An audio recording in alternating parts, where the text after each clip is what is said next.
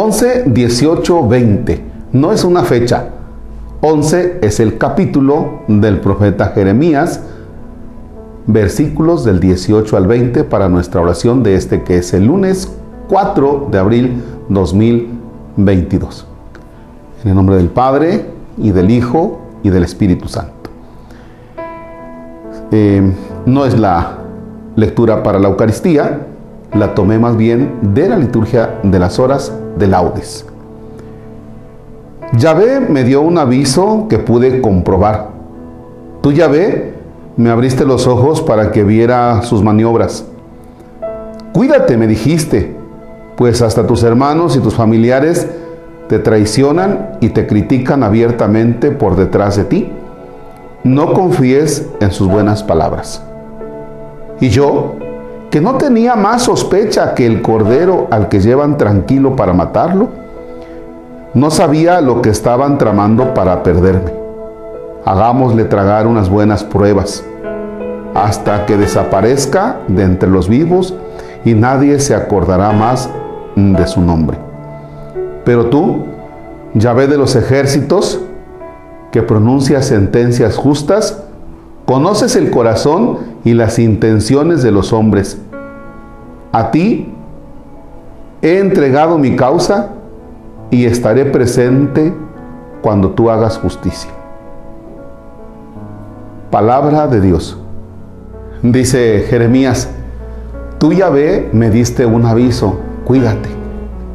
Y dice el profeta Jeremías, pobre de mí, pues yo ni me enteraba. A mí nada más me iban llevando ahí como cordero llevado al matadero. O sea, que no pone resistencia. Bien, eso lo dice Jeremías ciertamente de él, pero nos deja ver lo que va a pasar también con Jesús, ese cordero llevado al matadero. Fíjense que en el momento de la transfiguración, ¿se acuerdan ustedes que estaba Pedro, Santiago y Juan? Y Pedro le dijo a Jesús, Señor, qué bien estamos aquí. Ah, porque Jesús deja ver su divinidad y está conversando con Moisés y está conversando con Elías, que Elías es uno de los grandes profetas y entonces se interpreta que él es quien representa a todos los profetas, ¿no? Y que Jesús es la plenitud de los profetas. Bueno, lo que los profetas venían diciendo de ellos, todo el sufrimiento del profetismo, lo tenemos en Jesús ese cordero llevado al matadero. Es interesante cuando mm, alcanzamos a ver cómo hacían el sacrificio de los corderos en el templo para la Pascua.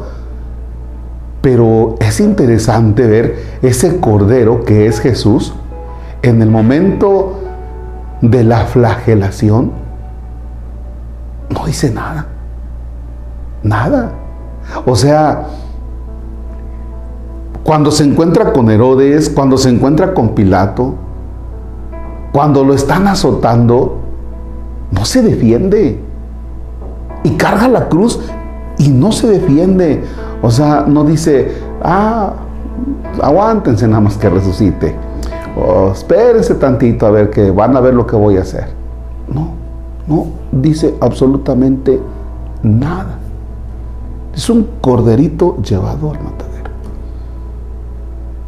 toda la maldad del hombre, toda la maldad del hombre se descarga ahí en Jesús. Y Jesús, una paciencia tremenda. Toda la maldad del hombre. Algo que podemos sacar para nuestra vida diaria es esta paciencia de Jesús. Paciencia que les recomiendo mucho a quienes están enfermos. Sobre todo a quienes están enfermos. Porque es en la cama, es en el hospital, es ante el diagnóstico negativo y a veces tremendo que tú comienzas a refunfuñar contra Dios y contra los demás y contra la vida y contra los médicos y contra lo que sea. Así como Jesús padece, tú en la enfermedad vas padeciendo. cordero, callado, sencillo, obediente, llevado al matadero. Y sobre todo, silencio y paciencia.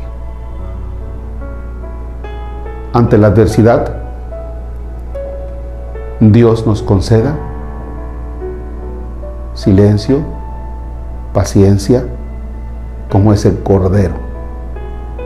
El Cordero que es Jesucristo el Señor. El Cordero que con su sangre lava los pecados del mundo. Los dejo con Jesús para que en silencio le digas tus pesares y le digas que necesitas paciencia y su silencio también en ti.